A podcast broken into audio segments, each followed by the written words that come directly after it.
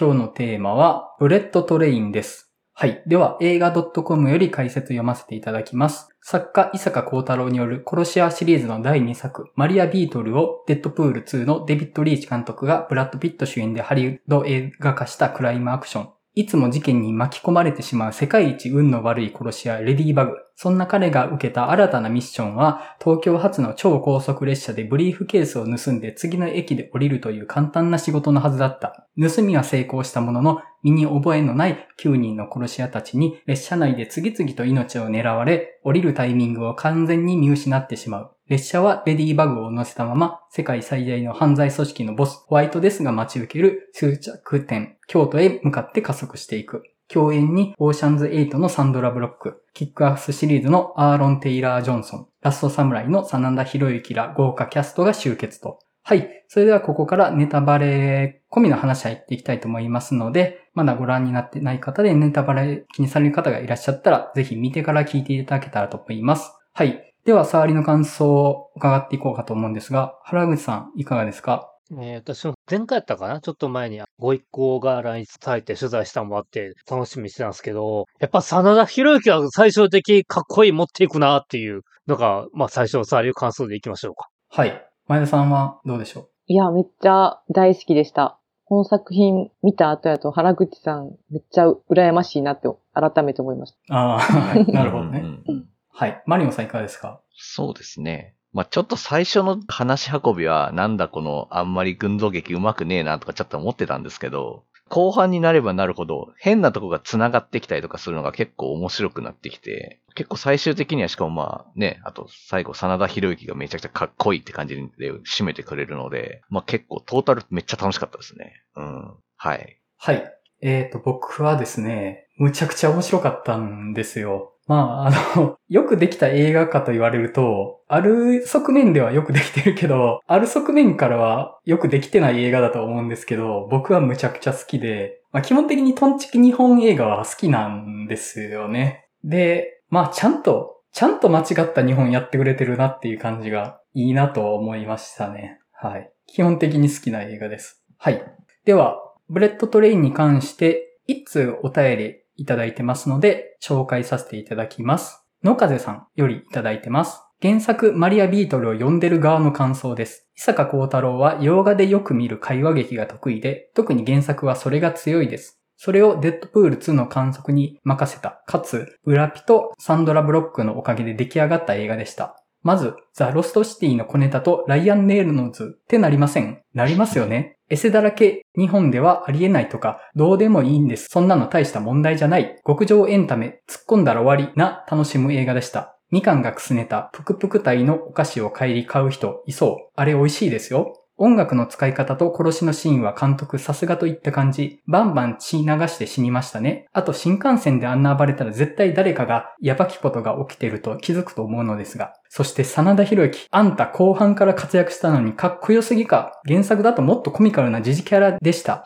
運の悪いレディーバグと運に恵まれるプリンスちゃんが今作の見どころ。登場人物の設定は違いますが、話の展開はほぼ原作に沿っています。大事な部分はしっかり反映させているし、癖になる会話劇に薬としつつ、狭い新幹線内で次から次へと展開が切り替わり、最後にどんどん伏線を回収するので飽きません。爆発やら衝突やらとハリウッドらしい終点でした。あとなんか前原駅が辺境の地すぎるし、京都の街並み古くないですか？ちなみに原作だとボスは峯岸本人で、レモンとみかんが助けた息子は峯岸の息子です。そして前作グラスホッパーの主人公の鈴木、かっこただの一般人がレディーバグ、かっこ原作名は七尾と関わります。殺し屋たちが暗躍するストーリーの中、あの二人の緩和旧大といってやりとりが好きでした。プリンスちゃんも原作では達観した性格の悪い男子中学生です。さすがに今作はハリウッド単独作品なので登場人物は絞られ、結末も違います。ちょっと寂しいですが仕方ない。それと関係なく面白かったし、日本人が好むこういうハリウッド映画見たかったな作品なのでは、皆さんいかがでしたか？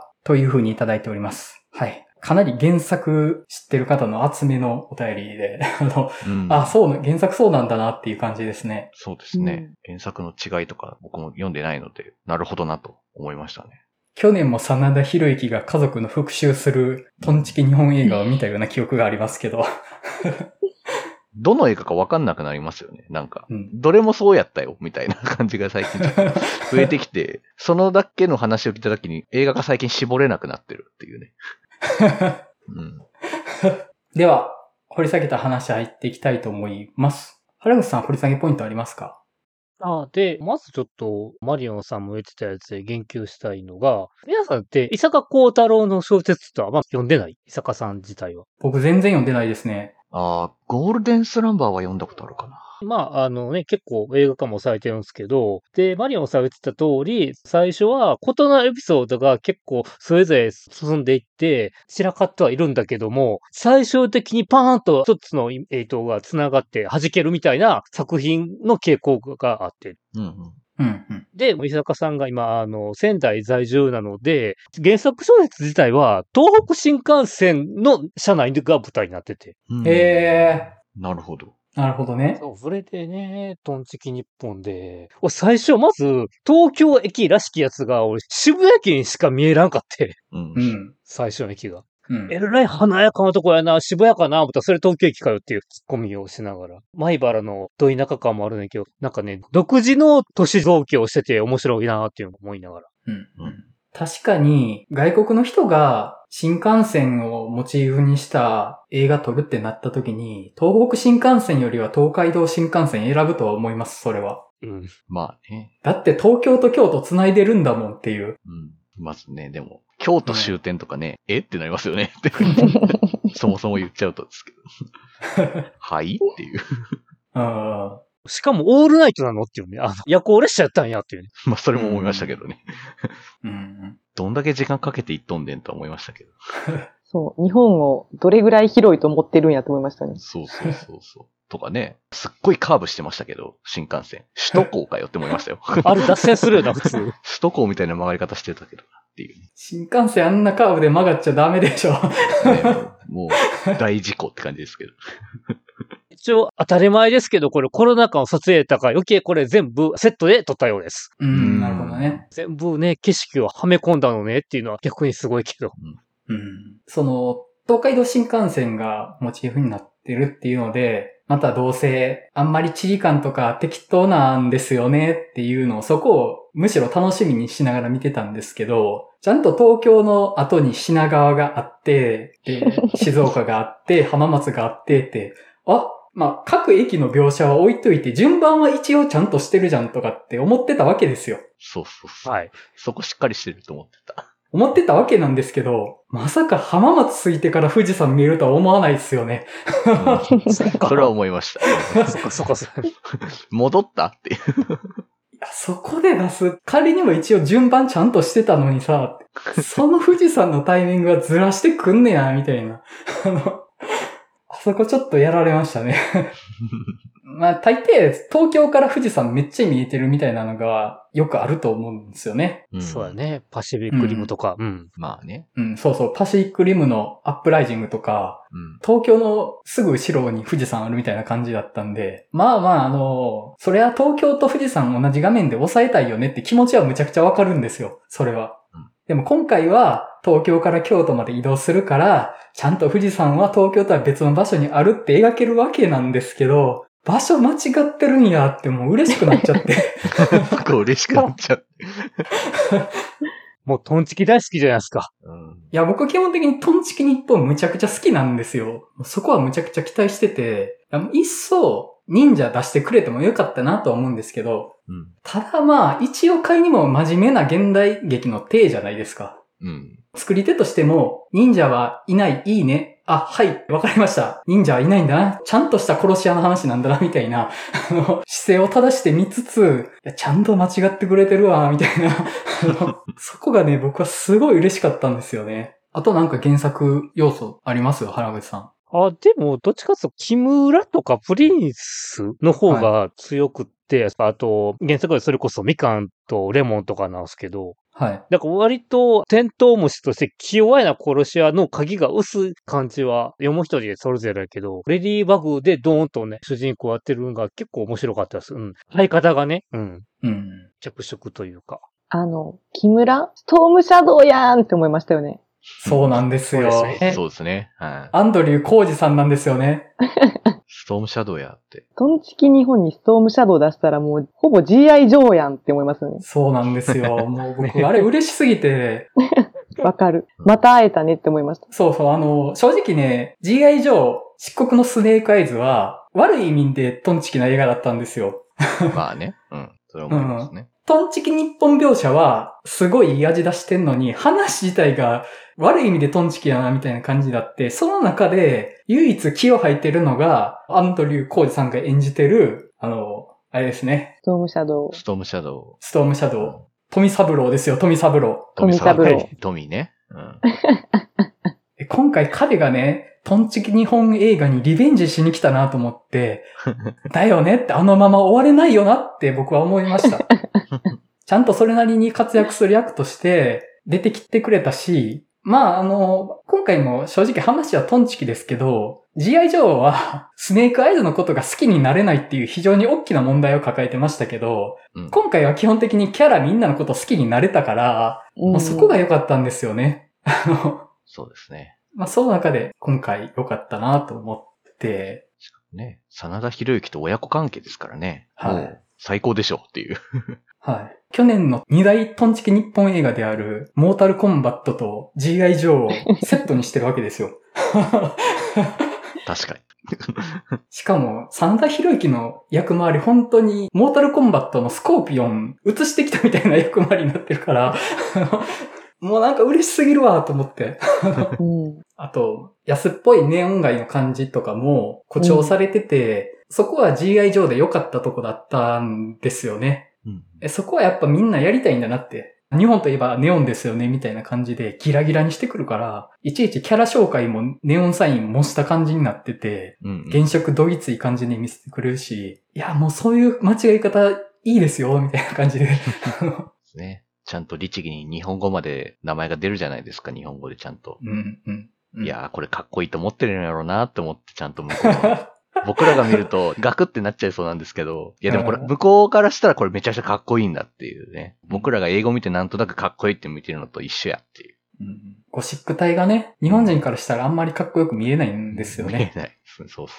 でもやっぱ外国の人からしたら、ゴシック体を、太いゴシック体がかっこいいんだなっていう感じがうん。伝わってくるんですよ。俺はこれがかっこいいと思ってるんだって感じてくれみたいな。なんか心意気だけちゃんと受け取るよみたいな。あのそううん、あと原口さん的にあります？やっぱ真田広之ですか？はい。ああ、じゃあちょっと、ボタヤスの取材してた時に結構いいエピソードがあっ、司会の方が、真田広之さんに対してブラピとの共演いかがですかって言ったら、光栄ですって言うねんけど、そこにブラピが割り込んで、芸歴的にも真田さんの方が上だから、ブラピの方が、私の方が共演できて光栄ですみたいなエールを交わしてて、うん。うん。うん。それがこう、良かったかなっていう、それがちゃんと作品も反映されてる感じがあって。うん。そうですね。圧倒的格上の存在ですからね。作中でも。うん。はい。もう芸歴キャリアがやっぱ真田さんの方が上なんて、まあ年齢も含めてね、ちゃんと調べてみて、ああ、やっぱアメリカでも違うんだなっていうのが、うん、改めて実感したかなっていうのがあって。うんまあ、だし、やっぱ、うん映画的にも、真田広之とブラッド・ピットが喋ってるシーンって、めっちゃ締まって見えますよね。やっぱりなんか、ん。凄みが違う、ここのシーンだけっていうのはうん、すごく感じて、でもやっぱもう、しかも、お互いやっぱなんかもう、凄みが違うから、なんかすげえいいもん見たなっていう。ブラッド・ピットと真田広之が並んでる絵面だけでなんか結構大満足って感じだったんですけど、僕は。うんう。ん。すごい共演ですよね、本当に。うん。やっぱね、あの、米原駅で乗ってくるじゃないですか。うん。はい。あれ、列車内での、もともと乗ってた殺し屋同士のごたごたは、米原駅着く時点では一旦決着つくんですよね。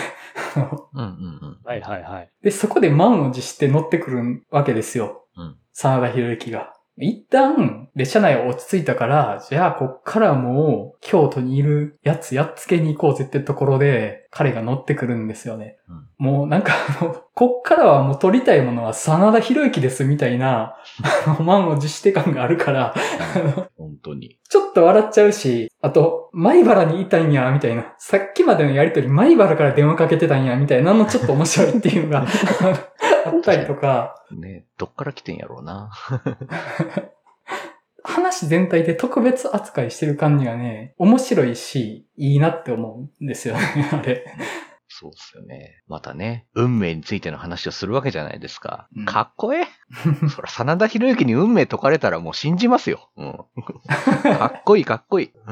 うんうん。まあ、それに対して、ブラッド・ピットのキャラ付け？うん。うん。すごく不幸っていうのもあると思うんですけど、人生哲学をいっぱい取り込んでて、それをことあるごとに出すっていう、あのキャラが僕すごい良くって、うん。なんかすごい味わい深いというか、自分の運の悪さとかに対して、うまく指針となるような言葉を頑張って集めてきた人みたいな。で、ことあるごとに人にそれを解こうとするみたいな。うん。で、精神的にもちょっと不安定なんですよね。睡眠薬飲んでたりとか、ちょっとあのアンバランスな感じが、軽薄なキャラやる時のブラピにむちゃくちゃ合ってたなと思って、で、それに対して、真田広之が人生観というか運命論みたいなのを解くっていう構図がすごい良くって、うん。あと、謎のテントウムシに関する逸話。うん。テントウムシは幸運の虫じゃなくて、人の不幸を集めてる虫だみたいなくだりあるじゃないですか。うん。あれ、オリジナルですよね。そういう逸話別にあるわけじゃないですよね、テントウムシに。どうなんですかね 聞いたことはないですけど。そうなんですか？知りませんね、ちょっと。で、あそこで7つの不幸を集める、いや、7つは嫌だな、みたいなブラピが言ってて、うん。いや、セブンネタまで入れてくんねや、みたいな感じが、全部。いあや、そういうこと？そういうこと？だと思うんですけど、違うのかな？いや、多分そうですね。私も、なんかつい最近とかちょっと前にセブン見直したとこやったんで、うんそうなるほおーって思ど。っちゃいました。いや、それは嫌やろな、と思って。確かに。うん。それこそ哲学的なネタやと、レモンが語るトーマスネタは結構好きではあるんですけど、うんうんうん。ああ、というかもう、タンジェリンとレモン大好きなんですけど、僕。ううんうん。うん。トーマスネタも最高。本当に。あれは良かった。よかった。あのトーマスネタって原作からあるやつですか？そうそうあるある。ちゃんとね、キャラ設定があるから、ああ。あいやーの、私も映画ライターの都合上結構トーマス作品も割と依頼があって見るんで、割としっかり反映されてる。はははは。なるほど。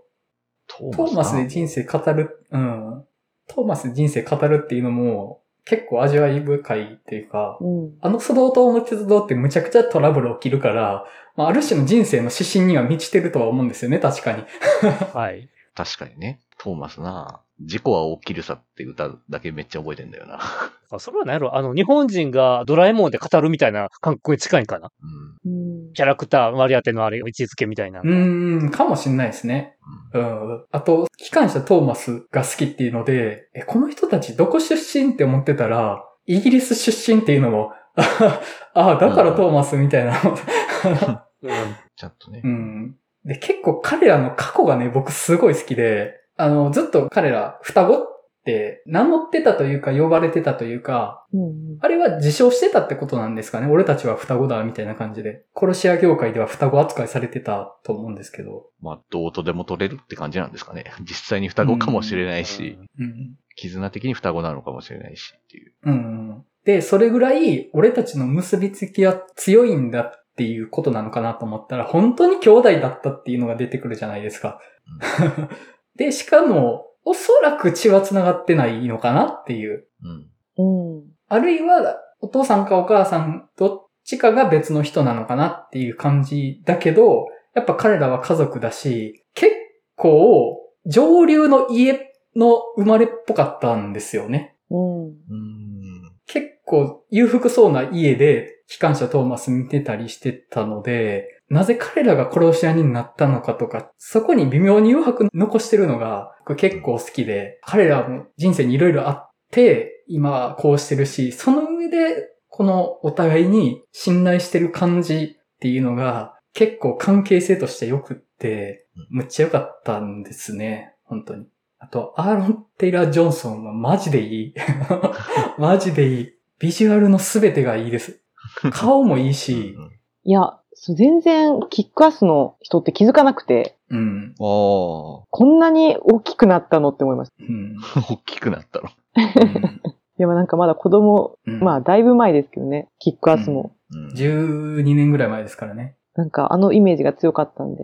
うん。あと、レモン役のブライアン・タイリー・ヘンリーっていう、うん。あの、エターナルズとか出てた人ですよね。確かうんうんうんもううん。すごくそうか良いですよそうですね。うん。うんすごく良かったというか、なんかね、やっぱ、もうめっちゃなんか、こう、タンジェリンからトーマスの話しやがってって呆れられてるけど、うん。それでも繰り返し俺は心が読めるんだって言って、本当に読めてたんだみたいになるシーンめっちゃ好きなんですけど、うん。やっぱあいつ読めてたんだみたいな、仲いいなお前らっていう思って、めっちゃ好きだったですね、あそこ。もううん。ちゃんとね、ディーゼルのシール貼ってんだよな、レモン。さすがと思って。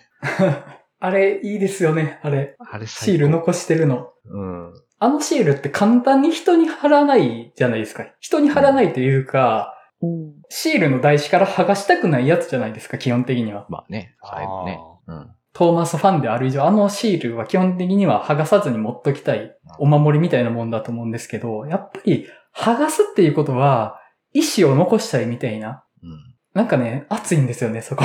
そう いや、だからね、本当にちょっと、タンジェリンが不運なことで 死んでしまうのが結構ね、悲しい。もっと二人の活躍見たかったっていう、スピンオフ作ってほしいぐらいなんですよね。本当に。いや、そうなんですよ。うんうん。うん。あの二人はむちゃくちゃ良かったです。あと、アーロン・テイラー・ジョンソン、スーツ姿素晴らしいですね。本当に。ああ。かっこよかった。骨格がっしりしてる系のスーツの着こなしとして美しすぎるわと思って、本当に。いや、良かったですね、本当に。い山口さん割とスーツフェチですよね。やスーツ好きですよ。なんかいつも男の人のスーツの話してる気がします。いや、そうなんですよ。うん、もう、そこが一番燃えるポイントですね。ああ。あと、好きなキャラとかでなんかありますか？キャラクターか。プリンスもすごい良かったっすね。あ。うん。私なんかあの、ジョイキング、はい。なんかいつも他の作品とかでも、ちょっとイライラしちゃうんですよ。はあ、は結構、いや、これはちょっと褒めてるんですけど、あ、はい。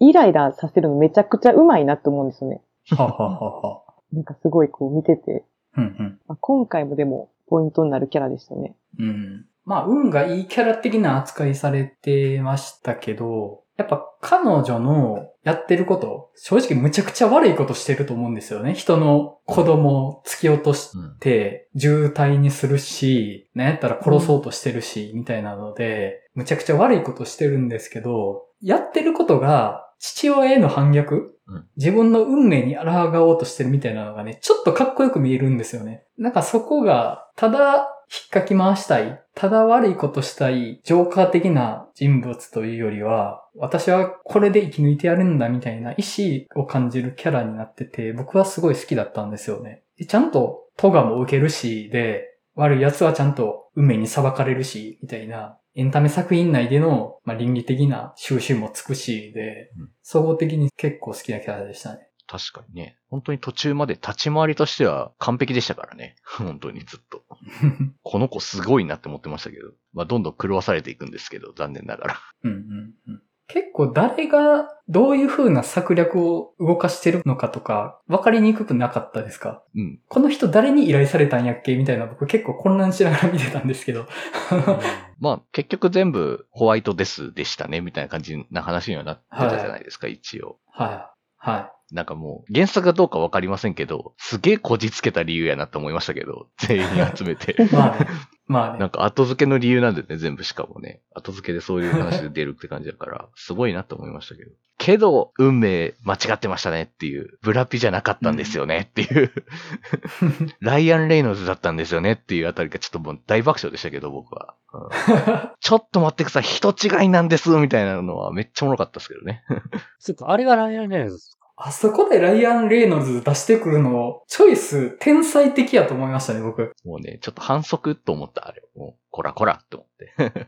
うますぎる。うまいしずるい。うんそんなん面白いもん。あそこでライアン・レイノルズ出てきたら。そうそうそう。おいってなるじゃないですか。うんうん。どんなにね、ホワイトですが、マイケル・シャノンですよ。あの名優、マイケル・シャノンがもうめっちゃ凄みを聞かしてあれ言ってもずれてましたっていうのがもう大爆笑っていう。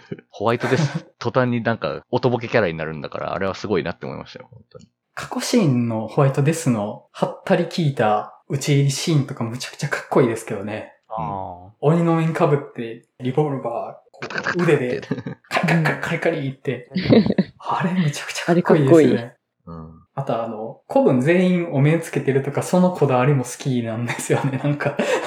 うん。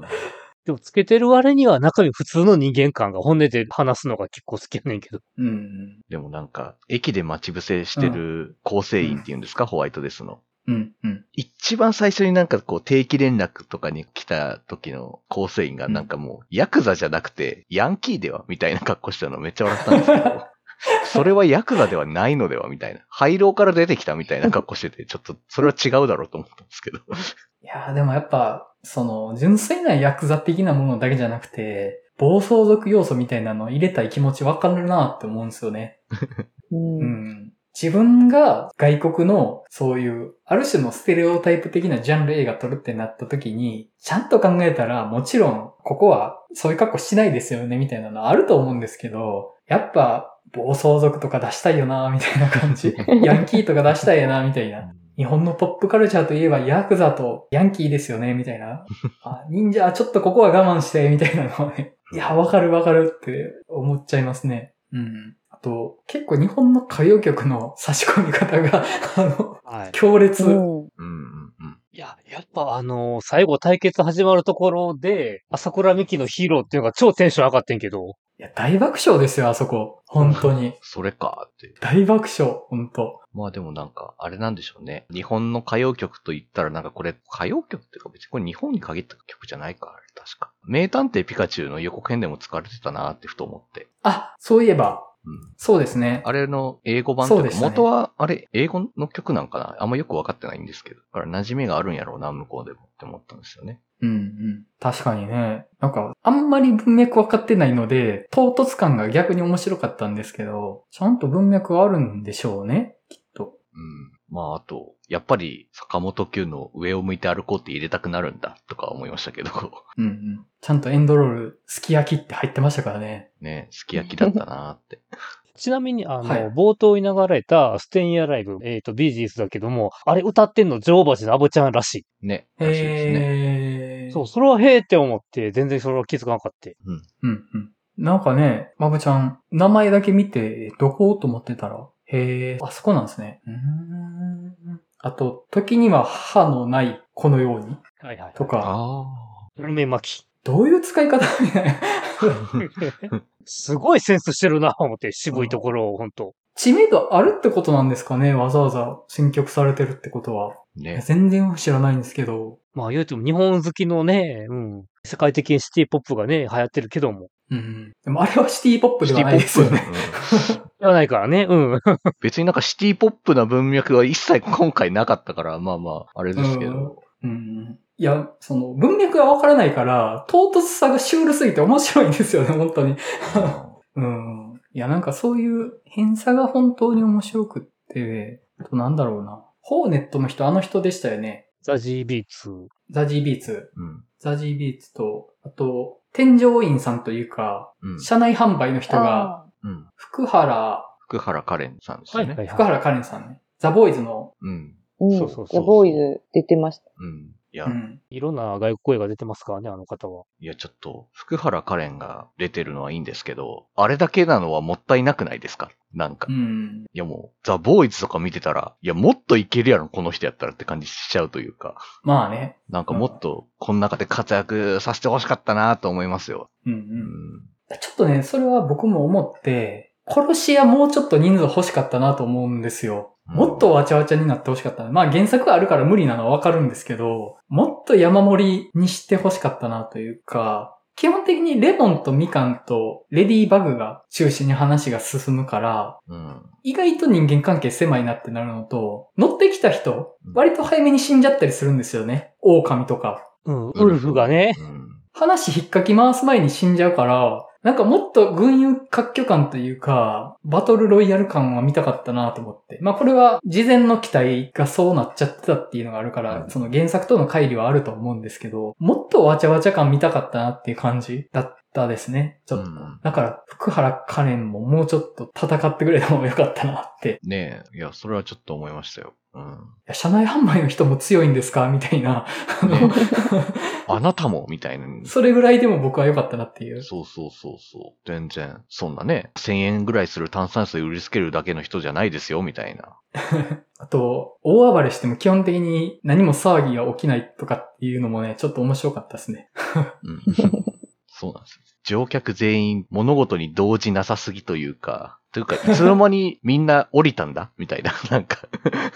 前原あたりで全員降ろしたんじゃなかったっけ？京都の手前ぐらい。確かあったもんねんけど、名古屋か前原あたりで。そう、あったんですよ。ホワイトデスが全部チケット取ったよって言って、みんな降ろしてっからって言ってるんですけど、うんいつやったよ？みたいな。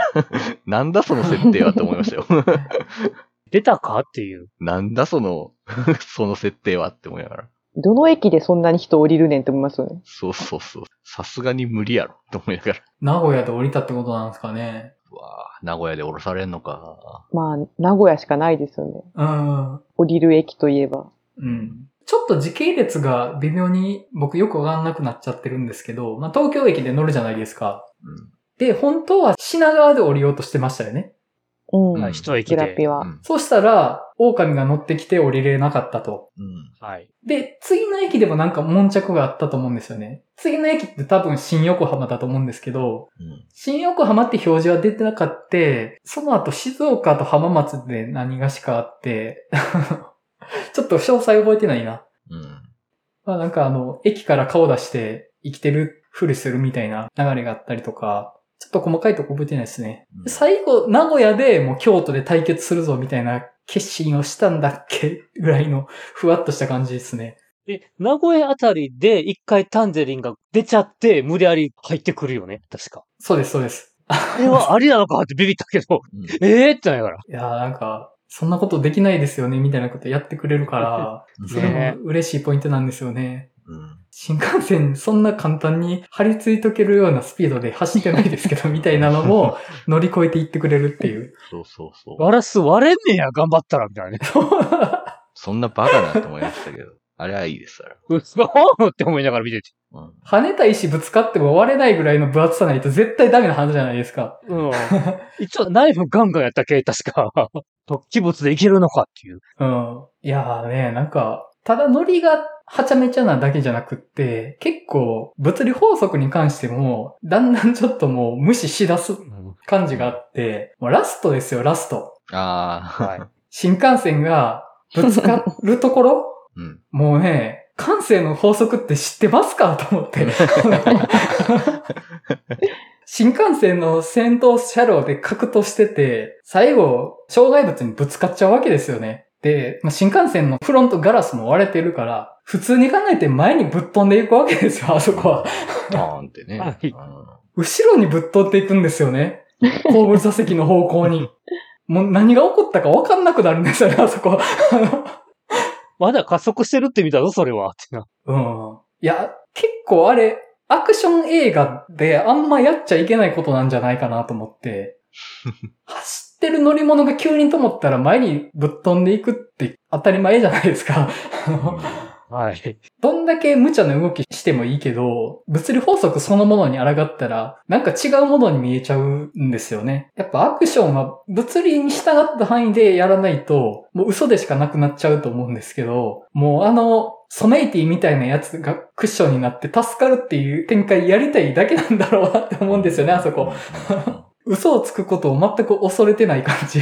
うんもう、あの、乾杯ですってなりました。その嘘つく度胸あるんだったらもう何言っても無駄だよと思って。あのツッコミとか無駄だよと思いました。京都には強力な磁場が働かれてるのかなとしか言いようがない。ああ。まあ、もう無理くりな無茶苦茶な回答ですが。いや、もうね、すっげえ、あの、無茶感も嫌いじゃないです。うんうん。性格の悪そうなソメイティとミライトワみたいなマスコットもむっちゃ良かったですね、あれ。うん。名前覚えてないけど。えっ、あと、何でしたっけあいつ？もももん。ももんがの、もももん。ね。ああ。もももんうん。んん。もももん。ももんがの。アニメ化もしてるけど、日本のアニメじゃなくて完全アメリカのカートゥーンなんですよね。うんまあそうでしたね。うんでも確かに、なんかいそう、こういうキャラのやつ。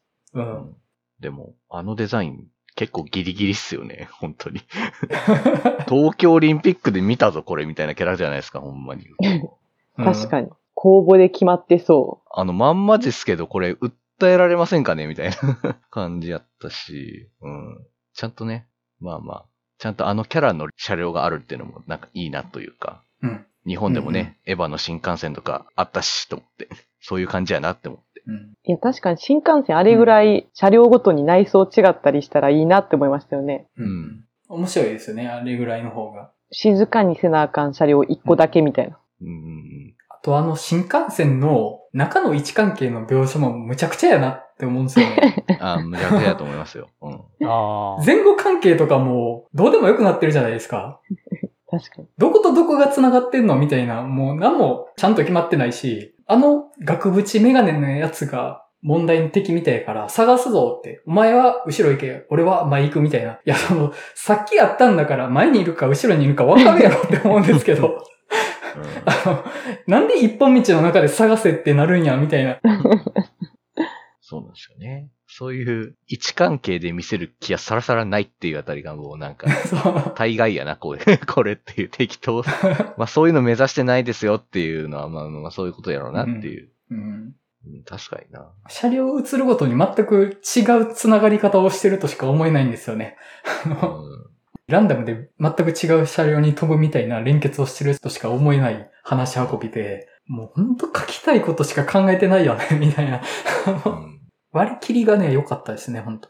そういう真面目さはないというか、まあ、これってまあやりたいこととしては、やっぱ、まあ、ガイリッチーとかそういう感じの映画がやりたいのかなと思ったから見てたんですけど、うんうん。やっぱりうん、どうしても、うん。個性的で癖のあるキャラクターの群像劇でちょっと時系列化が行ったり来たりとか、へんてこなことになったりっていうのは、まあまあそういうのを目指してるのかなとはちょっと思うんですけどね、やっぱり。うんうん。確かに。ガイリッチー感ありますね。うん。ガイリッチー感で、このトンチキ日本で舞台にガイリッチーやってみたかったです。以上みたいな、まあそういう感じの、うんうん。まあ志というか、まあまあいいじゃないですか、そういうのでもっていう。うんうん。確かにね。ガイリッチー感わかるな、それ。うんけどまあ前半はもうちょっと整理してくれんかなっていう気持ちにはちょっとなったんだよな。なんか、話なんか読めんな、みたいな。あっちゃこっちゃ言ってわけがわからんみたいにはちょっとなっちゃったので、そこはちょっとうん。マイナスかなと思いながら最初は見てたんですけどね。うん。初見で一回見ただけだと、結構、レディーバグの背景みたいなのを、ちゃんと掴みきれないとこがあって、うん。新幹線乗るところで一気に全部説明するじゃないですか。うん今回は大できてるとか、あと銃は持たないとか、睡眠薬持っていくなって言われてるけど持っていくとか、立て続けに設定説明がされるから、全部飲み込みきれなかったんですよね。だから僕、そもそもが代理できてるっていうのも理解しないまま見てたんですよ。ああ。ちょっとわかりります、私も。うん。後でね、その、いや、俺、人違いですけど、みたいなのを言うから、あ、初めのあれってそういうことみたいなの、後で分かったんですけど、うんうん。冒頭の新幹線乗り込むところが説明のためだけにあるから、あんまり飲み込めないんですよね。うん。むしろ、もっと車両に乗ってからそのあたりを保管してほしいというか、もうちょっと流れの中で把握できるようにしてほしかったかなっていうのはあって、あもしかしたら字幕になることで情報量減ってたから、中盤で出てた情報が字幕上だと抜け落ちてたみたいなのがあるかもしれないんですけど、ちょっとそこは分かりにくかったんですよねうん。あ、そういえばこの人銃持たない主義だったわ、みたいな。うん。とかも、言われてからわかるみたいな感じがあって、まあ、何らかの経緯があって平和主義者みたいになってるっていうのは自己言及するからわかるんですけど、それ以外の背景が冒頭説明だけで終わっちゃってる感じがあるのは、ちょっとキャラクター性をつかみにくい部分はあったかなっていうふうに思いましたかね。うんあとあのサンドラブロックの唐突な登場はあれ何なんですか？唐突？最後いきなりで行くのか、やな。まあね、あの、お便りにもちょっと触れられてましたけど、ザ・ロストシティの関係はははいありますよねってのはちょっとあるんですけどね。い。うん。そうそうそう。だから、ザ・ロストシティも僕は見てたので、はいそういうつながりだったっていうのはなんとなく知ってたんですけど、チャニング・テイタムも出てるとは知らんかったので笑いましたけどね。セットで出るんかと思って。あの、ロストシティはいきなり、えっていう感じで、ブラッド・ピットいなくなっちゃうので、まあね、そうそうそああ、そっちはそっちで唐突なんですね。うんう。。そうですえね。ーっていうなるんで、まあ、オチはあるんですけど、うん。こっちはこっちでサンドラブロックの出方唐突でしたよね。うん。まあもう、そういうこと、お互いその、亀メ出演うん。し合う仲みたいな感じですよね、うんあれだとね。うん。ちょっと本作のシャニング・テイタムいじり、ギリギリやなって思いました、僕は。うん、うん。ちょっとね、なんか、おって思いましたけど、まあまあ、うん。まあね。結構ね、まあ、あの、うん、ギリギリやなって思いましたね。うーん。うんまあ、うん、構な。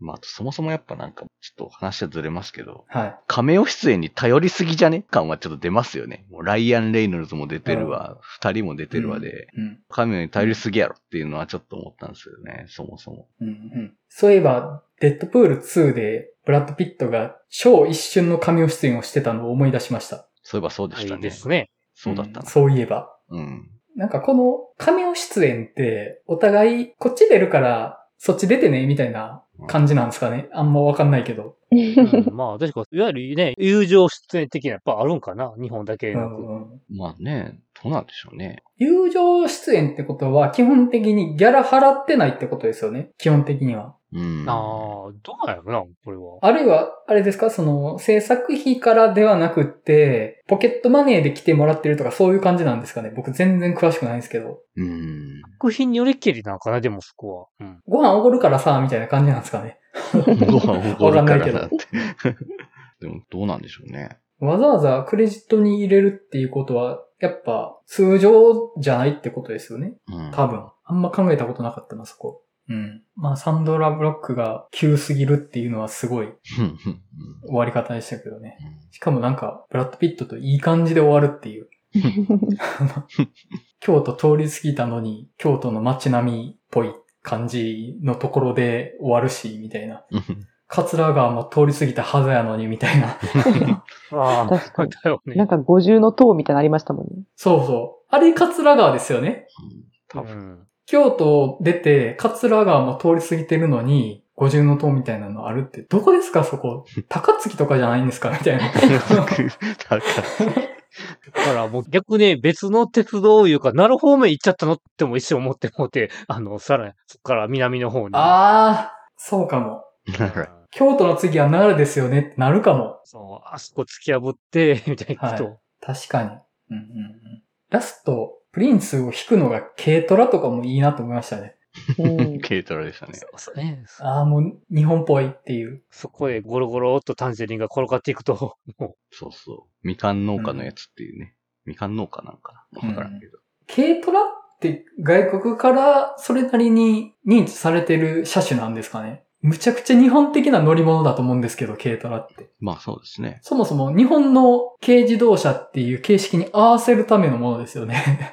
そう。ですね。うん。う。でも、ああいうの、イスズとかのが確かインドとかでは走ってるんじゃなかったっけね、ああいうの。はあ、はアメリカの辺はどうやったかな、思うけどねまあでも、あのサイズっていうのはなんかなさそうですよね。イメージ。うん。うん。軽やから別に馬力があるわけでもなし、すごい日本的な乗り物ですよね。軽自動車、軽トラって。そうですね。まあ、そもそも軽にする人ないですからね、外国で。うん。そうっすん。あくまで、軽自動車って日本だけの企画ですからね、確か。うん。逆に可愛いみたいなのはあるかもしれないですけどね。うん。うんいや、日本人こんなちっちゃい車乗ってるみたいな可愛いみたいなのあるかもしれないですよね。うん利便性はあると思うんですよ。あの大きさが。まあね。燃費もいいしね。そうそう。うん。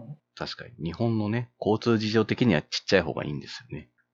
うん。そら、アメ車みたいなでっかい車じゃもう路地入れませんよ、みたいな。うんうん。たまに日本でハマーとか乗ってる人見てどうやって車庫入れしてんのかなって思いますもんね。うん、いや、ほんまそれです。思います。どんな家に住んでんのかなと思いますよ。うん。重列駐車とかできないでしょ。僕絶対無理やわ、あんな。ね。いや、駐車場探し大変やろうなって毎回思う。うん。ルート探しとかも結構気使いますよ。うん。ああ、確かに。Google に従っていったら通れへんや、みたいなの。うん。それこそ京都とかなかなか狭い工事もありますし。う。うんん。ああ、だから軽を。うん。何の話してるんやろ。確かに、確かに。確かに。うんうん。うん。総合的には僕この映画めちゃくちゃ好きで、面白かったし、トンチキ日本の映画として見たかったバランスに近いなっていうのがあったんですよね。うんうん。で、何度も比較して、あれなんですけど、GI 上にね、それを期待してたんですよ、去年は。うん。うん。ただ、主人公が好きになれないっていう大きな問題を抱えてたんですよね。うん。で、もう一つ、去年は、モータルコンバットがあって、モータルコンバットはめちゃくちゃいい映画なんですけど、意外と真面目なんですよ、あれは。うん。むしろ、トンチキ日本じゃないんですよね。まあ、うんあれはまあ確かにね。めっちゃ日本描写ちゃんとしてるんですよ。だから、僕が浸かりたい湯加減のトンチキ日本映画、ついに来てくれたわっていう感じがあって、いや、真面目やぞ、みたいなんでもないし、うん。話までトンチキや、みたいなのでもないし、日本描写がトンチキ。まあ、あの、それ以外もトンチキですけどね。ブレットトレインって映画は。うんただやっぱキャラを好きになれるような話だったっていうのがすごい大事やったなと思うんですよね。うんう。ん。うん。あとなんか、これにもう標準合わせて、これに日本寄せてってもいいのではっていう、うんうん。うんなんやろ。そういうトンチキさがありました、私の中では。うんうん。このイメージ参考にしてもいいのではっていう。そう。うん。日本人が日本こうだって思ってるのより、面白いし、うん。豊かだなともちょっと思うんですよね。わかる。なんか自由ですよね。うん。うん。こっちの方がかっこいいじゃんとか、こっちの方が楽しいじゃんみたいなのでできてるわけじゃないですか、あの世界って。うん。うん。で、当事者からした日本各あるべしってやっぱりしがらみが多いわけですよね。うん。その、外部的なしがらみも多いし、内側から来るのも、いや、日本ってそうじゃないしなってブレーキかけちゃうとこってあるじゃないですか。当事者としても。うん。そのブレーキをかけないですよね、やっぱり。外から見た時のトンチキ日本描写って。そっちの方が面白いですもんって言い切るから、うん。それを目指していくっていうのは、うん。はい。福原カレンさんの社内販売の人がこう、ギャルっぽい感じとかも、うんうん。なんかあの辺がすごいいいなと思って、うん。なんか外国の人の求めるアジア人じゃなくて、うん結構なんかこう、日本の文化としてのうん。ギャルっぽい感じというか、あのビジュアルもすごい良かったし、うん。その辺のこう、遊ばせ方っていうのがうん。結構現実にあんな感じでもいいんじゃないっていう、結構思いました。うん。それは思います。逆に、一番日本人の規律性とか真面目さを出してたのが、増岡さん演じる車掌さんやったんかなっていう。ああ、確かにね。うん。うん。まあ意外と優しいですけどね。うんオリアみたいな。うん。確かにね、そこもやっぱり日本のパブリックイメージですもんね。うん。ちゃんとそこがあるし、うんなんか静かにせなあかんっていうのを日本の独特の感じと思われてるのもちょっとおもろいなと思って。しかも現実的には全車両やからなって思いますよね。この車両限定ちゃうからな、現実は。うん。確かに。C っていうね、あのおばちゃんのキャラがなかなかいいよな、思いながら。うんいつ言い出すんやろうって思いながら。うんあそこ日本のおばちゃんの方が良くないですか？ああ。うん。あ。あの人を日本人の。ものすごい睨んでくるし、ブチブチ言ってるけど、ブラッドピットからしたら何言ってるかわかんない っていう、ザ日本のおばちゃん的なものが、うん。文句つけてくる方が、まあ日本人的には面白いんですけどね、そこは。うん。まあ、日本のおばちゃん的なもののパブリックイメージってまあ別に共有されてるわけじゃないだろうから、むしろアメリカのおばちゃんですよね、あの人は。うん。はい確かに。まあ、日本のおばちゃん、逆にうるさい可能性ありますけどね。自分がね。あ そう、だからな、この映画で大阪まで行かへんからな。確かに。大阪まで来てくれたらもうさらにトンチキな日本が見れたでしょうね。はいはい。うん。確かにね、そうなんですよね。うん、恵比寿橋とか、ね、道頓堀とか、通天閣とかない、あの描き方で見てみたいですけどね。もうすごいヒョウ柄の服着た軍団乗ってくるとかね。はい。まあ、ちらっとね、あの、間違った使い方でしたけど、新幹線バーって通ってるルート的に、これドントン堀じゃね？みたいなとこありましたけどね。そうそうそうそうドン。トン堀の川のとこに線路走ってるみたいなとこありましたけどね。どう見てもドントン堀では、みたいなのはあったけどね。ああ、ちょっとそれ僕覚えてなかったな。いや、なんか言われてみたらあったかも。そう、あのね、ネオンの華やかさはそれっぽかったな。名古屋ここまで明るかったっけ感があって。そうそうはい。なんかもうすっごいネオンのね、米原卑怯すぎやろとかね。ね。米原の人怒っていいですよ、あんなん言われてとか言って。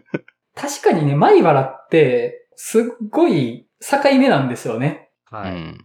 関西と中部の境目みたいな場所にあって、新快速も終点だったりするじゃないですか。やっぱ、確かに境目感はあるけど、そこまで卑怯呼ばわりされる筋合いないぞ、みたいな。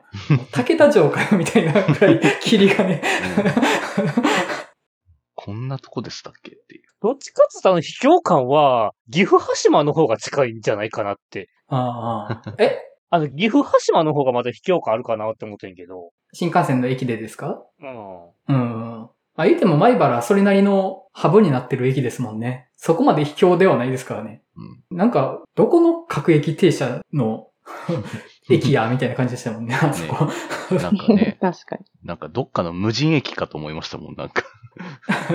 うんうんさっき前田さんが言ってた、こういう日本の方向性の方が面白いみたいなことをおっしゃってたじゃないですか。はい。それで言うと、僕、大阪の新世界ってそういう場所やと思ってて、ああ。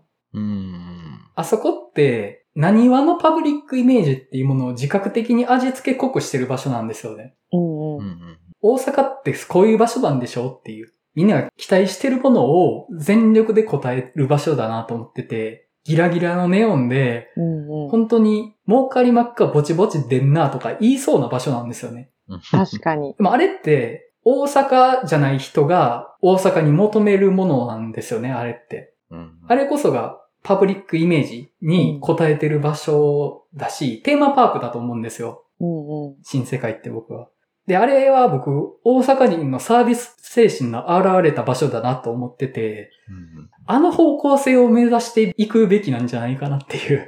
あ の いや、確かに。しかも、そんなに大阪の人のこう、不眠性から外れてない、嘘じゃない。ただ、ボリュームを上げただけみたいな。そうなんです。そうそうそう。嘘じゃないんですよ。もともとあるものを濃縮してるだけなので、うん。その嘘じゃなさっていうのも好ましいじゃないですか。そうなんですよね。うんいや、大阪は本当に、基本的にその、汚い部分がうん。うん。全部大阪の良さになってるのがすごい魅力なんですよね。うん。なるほどね。うん。確かに。それがすごいなんか、飾らなくていいし、もう、だからそのままにしといてほしいです。もう駅ビルとかもほんまにもう綺麗にせんといてほしいです。もう耐震工事だけど、外から頑張ってやってみたいな。うんそう。だから、北はどんどん都市開発が進んでるじゃないですか。うん。綺麗な建物がいっぱい建っていってますけど、はい。やっぱり南の方がザ・大阪感は残ってるっちゃ残ってるんですよね。うん確かに残しといてほしいですね。うもう、ん。綺麗なとこはもう、東京でええやんみたいな。うんうん。だから東京ももっとギラギラになっていくべきなんじゃないですか？大阪は大阪以外の日本の府外の人たちが求めるパブリックイメージを濃縮している場所を目指して、東京は日本以外の人たちが期待するパブリックイメージを濃縮していく場所としての振る舞いを濃くしていく方が、これこそがクールジャパンじゃないですか。確かに。いや、僕が見たいのはネオンなんですよねっていう。汚い裏路地にネームがギラギラとかそういうの見に来たんですけど、みたいな。まあね。うん。っていう、ね、あの、日本の観光戦略に一言物申す 結論に至るっていう。すごいとこ飛んでた。まあ、あの、僕は好きな映画です。いやもう楽しかったです。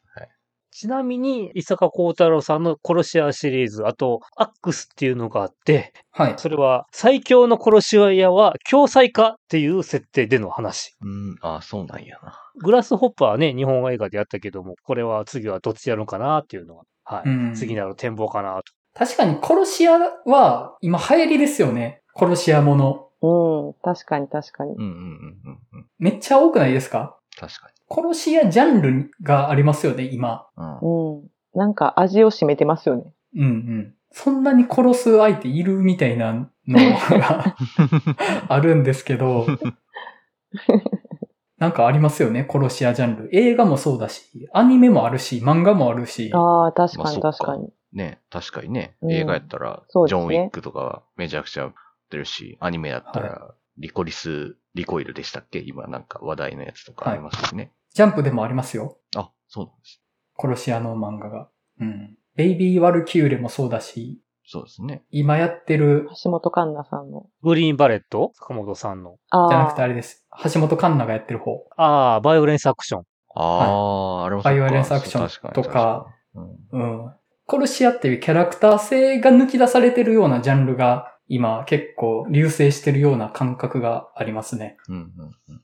確かうん。だからもしかしたら、伊坂幸太郎拾えるんじゃないですか？映画業界もさらに。まあね、まだまだね、続くかな。一時よくね、映画化量産してたけど、うん。ううん久しぶりかなと思ってて、今回のは。確かに。うんうん。まあもしかしたら、またシリーズから映画化するかもって感じですかね。うんはい。では、そんな感じで、ブレットトレインの話は終わっとこうかなと思います。次回どうしましょう？まず、魚の子は候補に挙げれるかなと思ってます。に。なあ、まあでも9月な9日とか10日、あと、えっ、と、ね、9月9日公開作品。結構多いですよね。原口は個人的に推したいのは、岡田浩二監督のラブライフを。はい。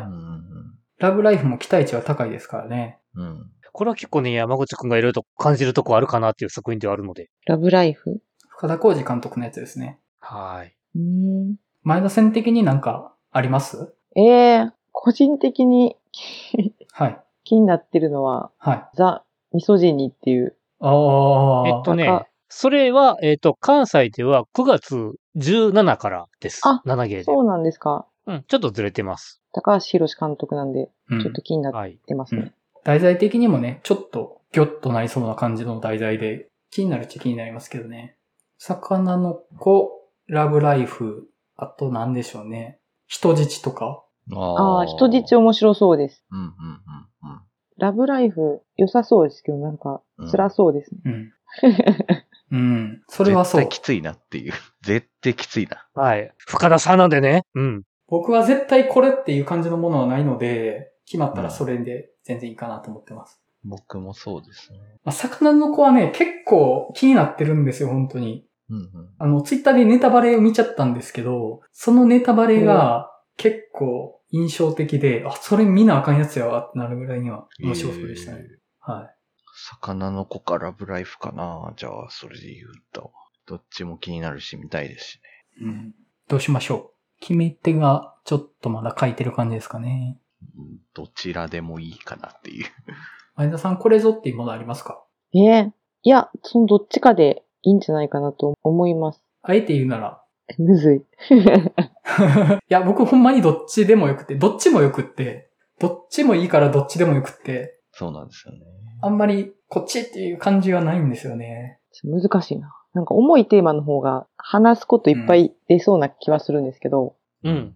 うん。なんか今ちょっとメンタルやられ気味なんで、あ、そうなんですか？耐えられるかな。あー。あー、いや、まそれで言うと、魚の子は僕、多分むちゃくちゃ話せるやつだと思ってるんですけど、うんただ、あ、はい。僕があの話、第三者情報から想像する限りだと、メタモルフォーゼの縁側と、あと、こちらアミコの時と同じテンションで喋るんじゃないかなって気がしてるんですよ。あ僕あ、はい。なるほど。うん。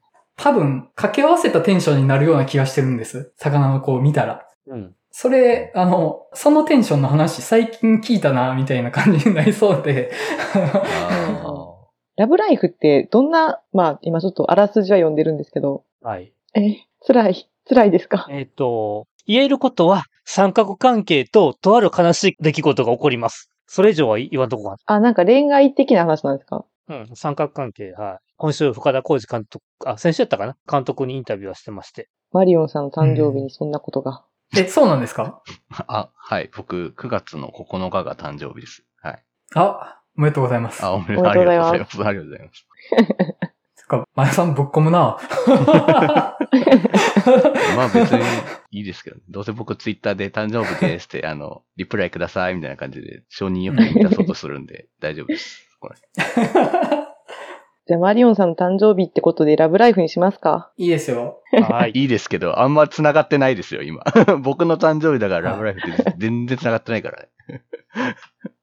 むしろ繋がってたら心配しますわ。うん。さあ、楽しみだ。じゃあ、ラブライフではい行き。ましょうか。はいはい。じゃあ、来週はラブライフでお願いします。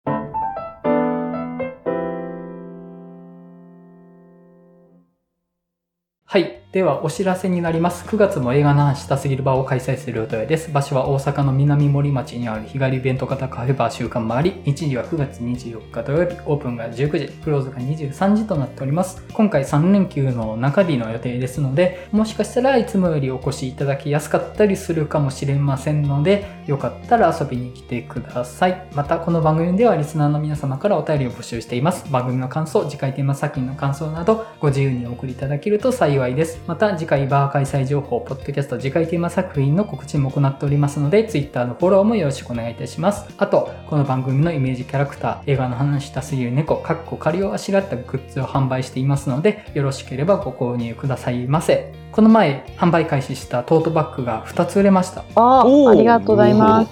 はい。すごい。もしよかったら一度見ていただけたらなと思います。お便り受付先、Twitter アカウント、グッズ販売サイト、いずれも番組説明文に記載しております。はい。それでは映画の話したすぎるラジオ第81回、ブレットトレインの回を終わりたいと思います。それではまたお会いしましょう。さよなら。さよなら。